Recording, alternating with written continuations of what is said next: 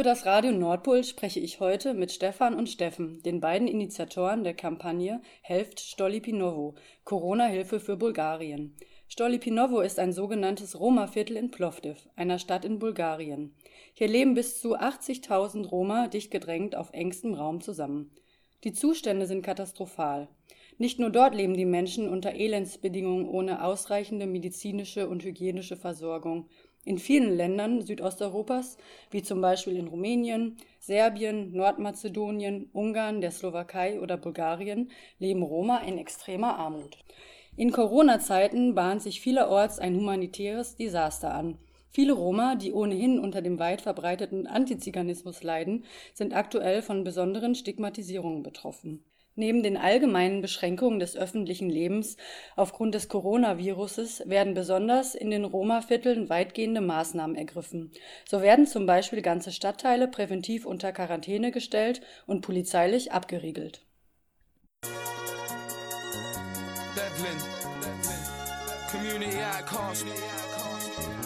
And this one's for all the characters that have been forgotten at the present time. Represent for the jobless that I've been made redundant. That I got four kids and don't know how to fund them. Ever since the wife and the husband both lost their jobs at the office in London.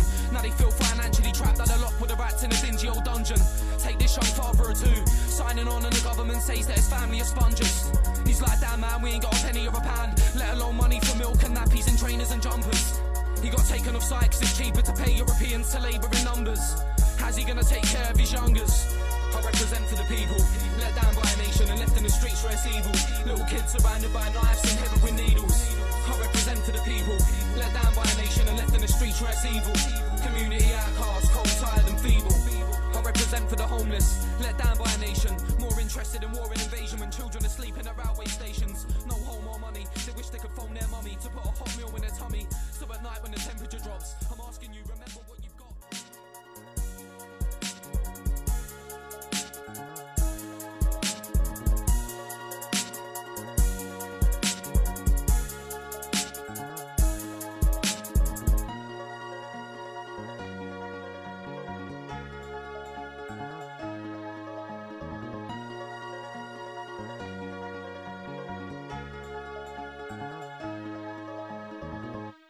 Hallo Stefan und Steffen, ich freue mich, äh, dass ihr Zeit für dieses Interview habt. Ihr wart letzten Sommer in Stolipinovo. Erzählt doch mal, wie kam es dazu? Was habt ihr dort gemacht? Ja, hallo, schön, dass ich hier sein darf. Ähm, ich bin Stefan und arbeite für die Firma Grünbau. Und wir haben, also die Firma Grünbau hat irgendwann herausgefunden, dass ziemlich viele Menschen aus Bulgarien ähm, hier in der Nordstadt leben. Und äh, wir haben dann halt auch herausgefunden, dass ein Großteil der Bulgarinnen und Bulgaren aus Plovdiv kommt. Und dann haben wir uns 2015 auf die Suche nach Partnerinnen, Partnern vor Ort gemacht und ähm, haben dann 2018 so eine Art Testballon gestartet, um dann 2019 mit unserem performativen Kunstrauminstallation in Plovdiv zu starten.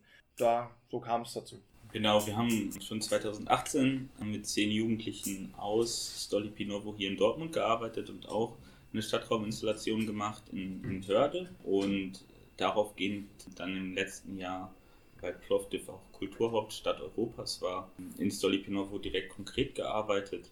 Mit dem Ziel auch irgendwie ähm, für mich zumindest persönlich an äh, den Roman tatsächlich wirklich zusammenzuarbeiten, weil mhm. ähm, in der Wahrnehmung von mir oder so wird halt sehr häufig über sie gesprochen und sehr wenig mit ihnen. Und so, so haben wir dann quasi zwei Jahre hintereinander jetzt immer so mit denen zusammengearbeitet.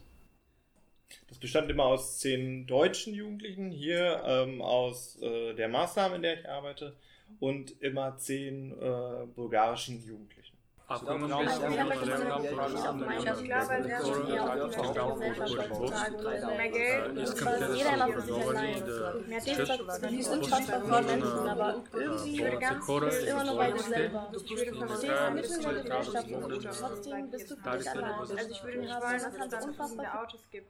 Okay, ihr arbeitet vor Ort also mit einem Jugendclub zusammen. Ähm, was machen die? Wer sind die Leute? Was sind die Ziele und Aufgaben? Das ist eine selbst gegründete Organisation, die natürlich erstmal auch die Interessen der Roma vertritt Ähm, ansonsten machen die vielfältige Sachen, also einmal europäische Partnerinnen herholen und äh, sie auch ein bisschen denen das Viertel zeigen und die Situation, wie die Menschen in Solipinovo leben müssen. Zum anderen eben solche Projekte, wie wir das gemacht haben, also so Theaterprojekte, reicht dann aber auch bis zur äh, Beratung bei ungewollter Schwangerschaft. Also es ist relativ mhm. breit gefächert, es kommt auch immer darauf an, wo sie gerade irgendwie ihre Gelder herbekommen. So meine Einschätzung. Und die Organisation wird geleitet von Arsene Karagiosov, und äh, dann haben die halt so Jugendgruppen, die sich da treffen. Ob das jetzt so ein bisschen auch um, wie man das so vermutet, so ein Jugendtreff hier, wo die Leute dann halt irgendwie Playstation zocken können oder so, bis zu irgendwie, je nachdem, so eine Kindergruppe oder was auch immer. Es ist so relativ bunt gemischt. Wir haben hauptsächlich mit Jugendlichen gearbeitet, ähm, aus so, also alle irgendwie aus dem Viertel und mit ganz unterschiedlichen Erfahrungen. Mich würde mal interessieren, ähm, wie ist denn das Leben vor Ort? Also man hört ja viel in den Medien, aber die wenigsten Leute werden ja vor Ort gewesen sein. Könnt ihr ein bisschen beschreiben, wie Stolipinovo ist? Also wie ist das, wenn man dort ist und also auch so baulich, räumlich, ähm, ein bisschen so Besonderheiten aus dem Stadtteil mal er erzählen? Also das Viertel ist äh, sehr klar umrissen. Ähm, ich glaube, es ist die Nordseite, wird es getrennt durch einen Fluss, die Marica. Und äh, dann ist es quasi rechteckig durch zwei Hauptstraßen sehr klar umrissen. Es gibt dort sehr viele Plattenbauten, also eigentlich relativ viele Plattenbauten. Die Straßen würde ich als marode bis löchrig bezeichnen. Ein Abwassersystem existiert dort nicht. Also Wasser, also vielleicht existiert es, aber es funktioniert nicht. Ähm, Wasser steht halt äh, nach Regenfällen häufig lange auf der Straße. Die Müllabfuhr würde ich als ungenügend bezeichnen. Also es ist sehr dreckig, es liegt sehr viel Müll rum. Man oder ich habe viele Kinder gesehen, die halt äh, teilweise ohne Schuhe dann halt mit Müll spielen. Hm. Es gibt neben den Plattenbauten auch noch provisorisch selbstgebaute Häuser, die von allen Qualitäten reichen. Von da wohnt jemand Reiches bis hin zu ähm, unter ärmlichsten Bedingungen. Das ist dann Verschlag mit ähm, mit äh, so ähm, Wellblech. Und äh, also im Winter eigentlich nicht bewohnbar, im mhm. Sommer auch nicht. Ja, es, also ähm, meine Wahrnehmung, als ich das erste Mal in, in das Viertel gelaufen bin, abseits davon, dass wir in Bulgarien alle davon abraten, dass du in dieses Viertel laufen solltest, ist halt so eine, es ist so eine ganz krasse Mischung, weil du hast diese noch aus dem Sozialismus äh, herrührenden Plattenbauten und dazwischen hast du irgendwie Wellblichhütten und dann hast du noch so improvisierte, selbstgebaute Sachen mit so Gassen, wo du irgendwie, die sehr schmal sind, wo man dann so durchläuft. Und so gibt es irgendwie diesen, diese, so, so Widersprüche. Also es ist so zwischen Pferdekarren und Dreier BMW und zwischen Kindern, die irgendwie im, im Müll spielen ja, es ist alles, es ist ziemlich heruntergekommen und marode. Also öffentliche Infrastruktur, da wird halt nicht viel gemacht. Also es gibt auch teilweise kein fließendes Wasser, habe ich das richtig verstanden? Es gibt Bereiche, wo es kein fließendes Wasser gibt. Es gibt sozusagen ähm, auch innerhalb dieser, äh, dieser Siedlung eben so verschiedene Bereiche, wo dann eben so ein bisschen besser gestellt ist. So besser gestellt heißt dann irgendwie, du lebst in so einem Plattenbau und hast irgendwie Prepaid-Strom und hast eigentlich auch irgendwie Sanitär und so weiter, bis hin zu den ähm, Bereichen, wo es einfach quasi wahrscheinlich früher Feld war und dann sind da jetzt einfach Hütten hingebaut und die sind halt überhaupt nicht angeschlossen. Es gibt so Bereiche, ähm, da sagt, hat selbst unser Kooperationspartner gesagt, geht da nicht irgendwie rein. Das ist, ist, einfach so. Es gibt halt da Bereiche, wo Leute zum Beispiel sich ein Ticket nach Europa kaufen können und dann hier versuchen, ihr Glück zu finden. Aber es gibt halt auch eine ganze Menge Leute, die das Viertel nicht verlassen können. Weil es einfach, weil die so arm sind, dass sie sich nicht mal das Ticket irgendwie leisten können, um hier hinzukommen. Ja, das ist ja echt auch ein Leben unter den härtesten Bedingungen und ähm, das ist ja auch gerade aktuell eine, ein großes Problem, also aufgrund äh, von Corona. Ich habe jetzt auch die Tage einen Artikel gelesen da, ähm, mit der Überschrift Roma, die vergessene Risikogruppe. Und ich glaube, das führt mich auch äh, zu der Frage, was macht ihr denn eigentlich aktuell? Ihr habt eine Kampagne ins Leben gerufen. Könnt ihr mir dazu ein bisschen was erzählen? Mhm. Wir arbeiten mit unserem Kooperationspartner noch in einem anderen Euro europäischen Projekt. Ähm, und darüber kommunizierte ich mit ihm und dann fragte ich so in so einem Nebensatz, wie sieht es denn so gerade bei euch aus? Und äh, daraufhin habe ich halt äh, eine, einen Hilferuf, also ich habe es als Hilferuf gelesen. Ähm, er hat mir eigentlich nur die Lage beschrieben und ich dachte, wow, das ist, äh, das, das trifft die da richtig hart. Ähm, ich habe mir das auch schon irgendwie so gedacht, aber als er mir das dann nochmal so konkret beschrieb, dass teilweise, also die haben natürlich als Erste alle ihre Jobs verloren. Mhm. Die haben keine, ähm, kein Arbeitsamt oder so, was das irgendwie auffängt. Und ähm, ja, da sie ja eh schon am Existenzminimum gelebt haben vorher und jetzt die kompletten Einnahmen wegbrechen, fehlt es da halt an allem. Also Strom, ja, ist, ist wichtig, aber vor allen Dingen halt auch an Essen und Wasser. Und ähm, da habe ich dann halt mit meinem Geschäftsführer Andreas Koch und Steffen überlegt, ähm, was können wir machen. Und dann sind wir halt auf die Idee gekommen, wir versuchen es mal mit einer Crowdfunding-Aktion. Ja, ich habe das auch vorher noch nie gemacht. Und äh, ja, wir machen das jetzt einfach mhm. gerade mal und äh, ja, das funktioniert. Also ihr habt auch schon quasi die ersten Gelder gesammelt und äh, wie ist der aktuelle Stand? Ist das schon angekommen bei den Leuten? Mm, also bei GoFundMe, äh, wo unsere Kampagne läuft, sind es ungefähr 1700 Euro eingegangen und auf das Grünbaukonto direkt ein bisschen über 600 Euro. Und wir haben jetzt letzten Freitag die ersten 1000 Euro an die Metro überwiesen. Vor Ort gibt es halt auch die Metro. Ähm, mit denen haben wir das so abgemacht, dass wir das Geld direkt dahin überweisen und ähm, der Roma Youth Club direkt vor Ort einkaufen kann für die Menschen.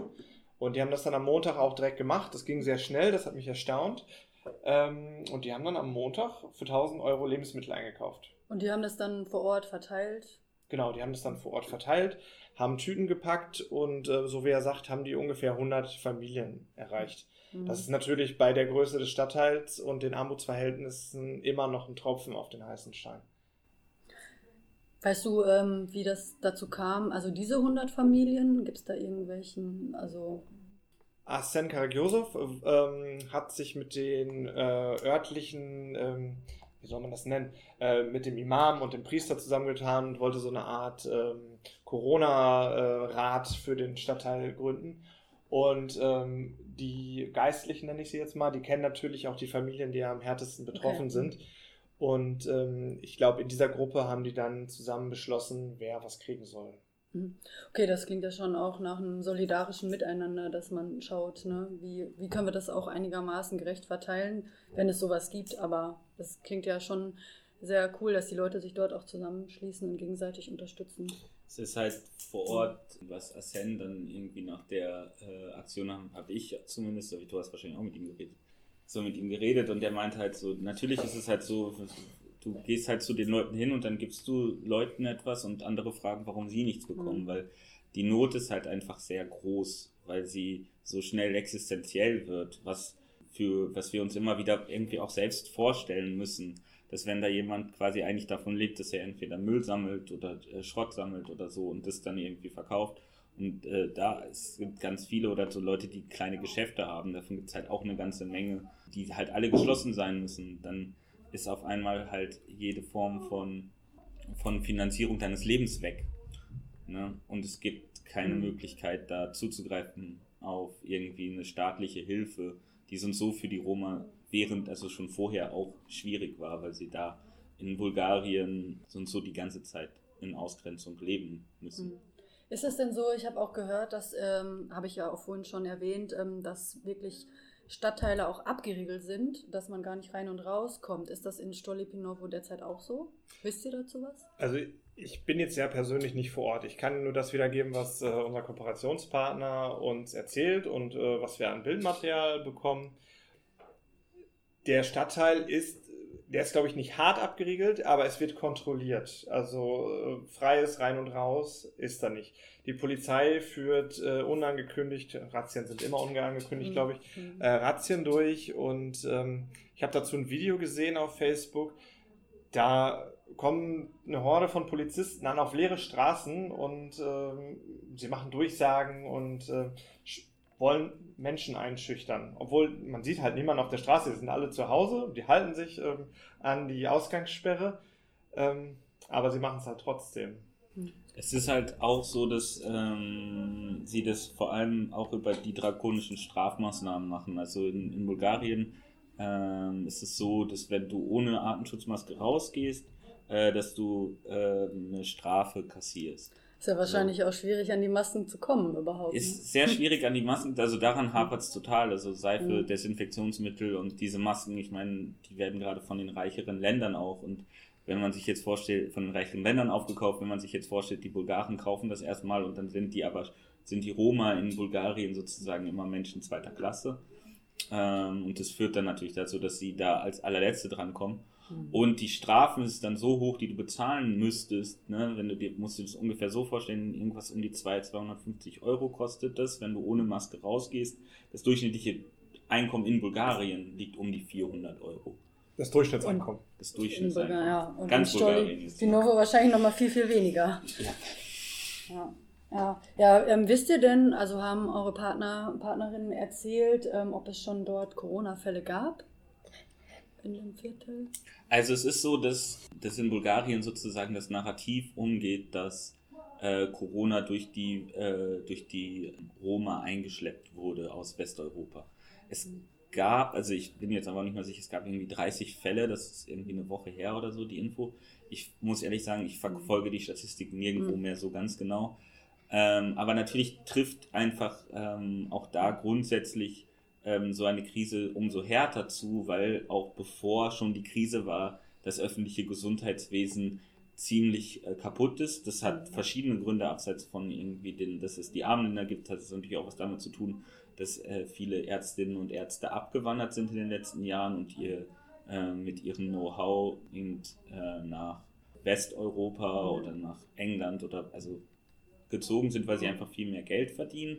Und ja, das ist so das.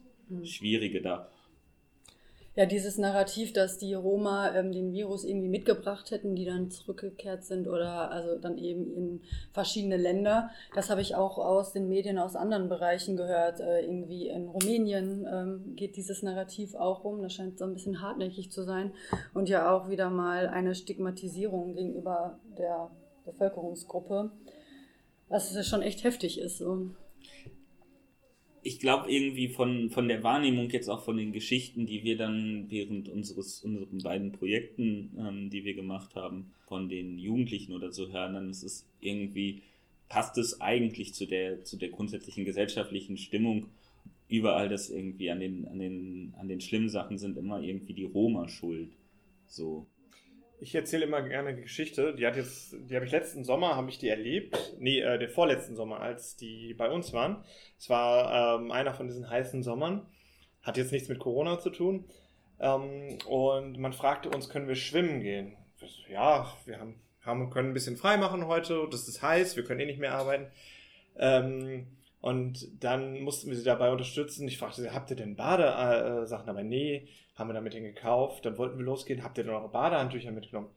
Nee, brauchen wir die? Ja, haben wir mit den Badehandtüchern gekauft. Ähm, und dann kurz vorm Schwimmbad fiel mir ein, so, fragt die doch mal, ob die überhaupt schwimmen können. Und dann sagten alle, nee, müssen wir das denn können? Ich sagte, nicht unbedingt.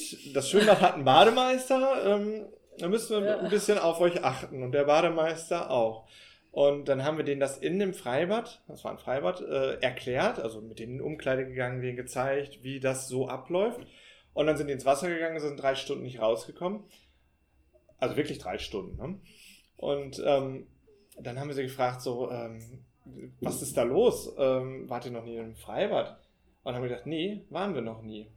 Wir dürfen in Plovdiv in Bulgarien nicht in ein Freibad, weil wir dreckig sind, kam dann als Antwort. Ja, krass. Hm. Und äh, das erzähle ich halt immer gern Leuten, die äh, sagen so, ach komm, so schlimm ist das mhm. doch nicht. Und ja. ähm, doch, genauso schlimm ist es. Genauso schlimm ist es. Ja, echt heftig. Mhm. Ja, umso wichtiger ist ja auch eure Arbeit. Ne? Also ich finde es super, dass ihr mit einer Organisation vor Ort arbeitet und dass der Kontakt auch so eng ist und so funktioniert und auch sehr viel einfach von denen vor Ort gesagt wird, was gerade Phase ist und was sie gebrauchen können und ihr halt echt auch hier die Kapazität habt, sie zu unterstützen, soweit das halt von hier geht. So. Ja, da haben wir wieder das, haben wir natürlich viel mehr Möglichkeiten. Ich glaube, da ging es auch eigentlich immer drum, also ich weiß immer, dass Stefan, äh, wenn wir darüber geredet haben, dass wir immer gesagt haben, wir wollen, wenn man da mit Leuten arbeitet, auf jeden Fall mit einer Roma-Organisation arbeiten und nicht irgendwie noch eine bulgarische Organisation dazwischen schalten oder so, sondern mhm. dass man schon sehr konkret dran muss. Ich weiß nicht, wir, ähm, ich weiß nicht, es gibt halt auch nicht so viele Projekte, die tatsächlich im Viertel stattfinden. Auch mhm. jetzt während des Kulturhauptstadtjahres. Also ich glaube, irgendwie bis auf das, was wir irgendwie da drin gemacht haben, und es gab noch, es gab noch diese. noch zwei Veranstaltungen. Noch, ja. noch zwei ja. Veranstaltungen und ansonsten ist das halt auch, geht es halt ähm, an denen vorbei. Also da wünsche ich mir persönlich manchmal auch, äh, abseits, dass wir das einfach auch tun, weil das unsere Nachbarn sind und das sich auch einfach mal zu begreifbar zu machen, dass Nachbarschaft nicht irgendwie am eigenen Zaun oder am eigenen Balkon oder so aufhört, sondern mhm. du mitverantwortlich bist für die Situationen, die da herrschen. Dass man sozusagen das für sich selbst auch begreift. Dass man jetzt nicht irgendwie, also so verstehe ich, dann muss man Solidarität an dem Punkt, glaube ich, auch verstehen, dass wir mhm. jetzt eben die Kapazität, die Möglichkeiten haben und hier die Leute auch die, die Kohle haben, mhm. so, ähm, um die Leute zu unterstützen.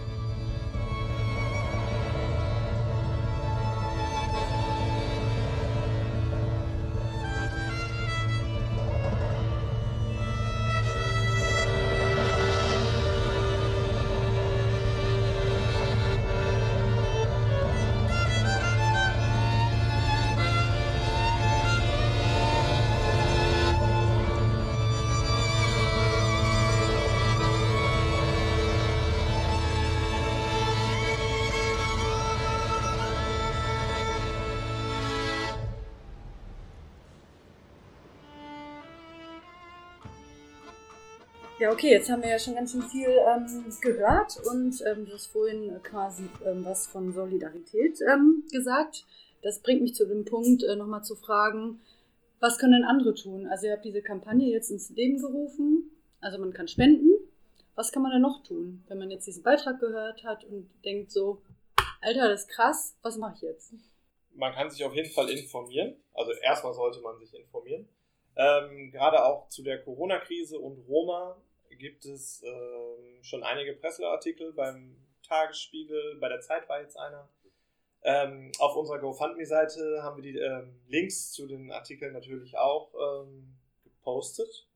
Und ähm, dann auf jeden Fall mit anderen darüber sprechen. Ja, ich glaube, den Leuten klar machen, wie, äh, wie prekär die Lage da tatsächlich ist. Ähm, natürlich irgendwie ich mache jetzt mal den Spendenonkel so, aber irgendwie, äh, wenn ihr wollt, dass es konkret ankommt, irgendwie bei den Leuten, dann geht auf unsere GoFundMe-Seite, äh, geht einfach drauf, googelt Corona-Hilfe, Stolly Pinovo oder Dortmund und dann werdet ihr uns, werdet ihr es finden. Äh, folgt uns auf Instagram at Stolipinovo, folgt uns bei Facebook unter Corona-Hilfe für Bulgarien helft Stolipinovo, kann man uns da finden.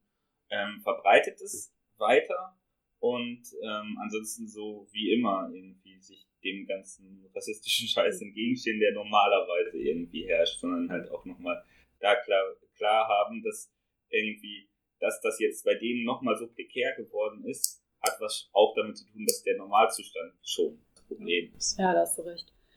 Ja, vielen, vielen Dank für das Interview und vielen Dank für eure Arbeit. Ich finde es wirklich toll, was ihr macht. Ich ähm, wünsche euch alles Gute, vor allem den Menschen vor Ort.